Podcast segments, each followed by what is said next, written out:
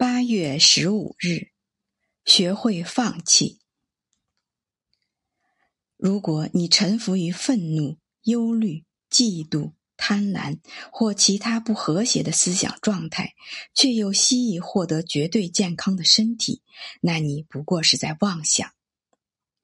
你一直在头脑里播种有毒的种苗，又怎可能收获健康？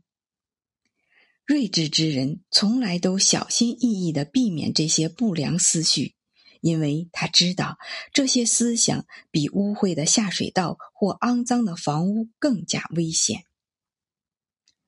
你若想摆脱一切生理的痛楚，获得身心的健康和谐，就应该整理自己的思绪，净化自己的思想，心怀快乐，心怀爱意。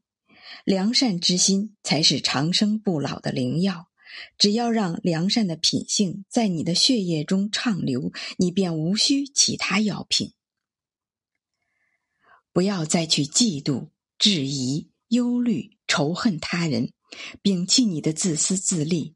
这样，你的肠胃就不会再消化不良，你的身体就不会寝食难安，你的神经就不会再紧张不安，你的关节。就不会再疼痛难耐。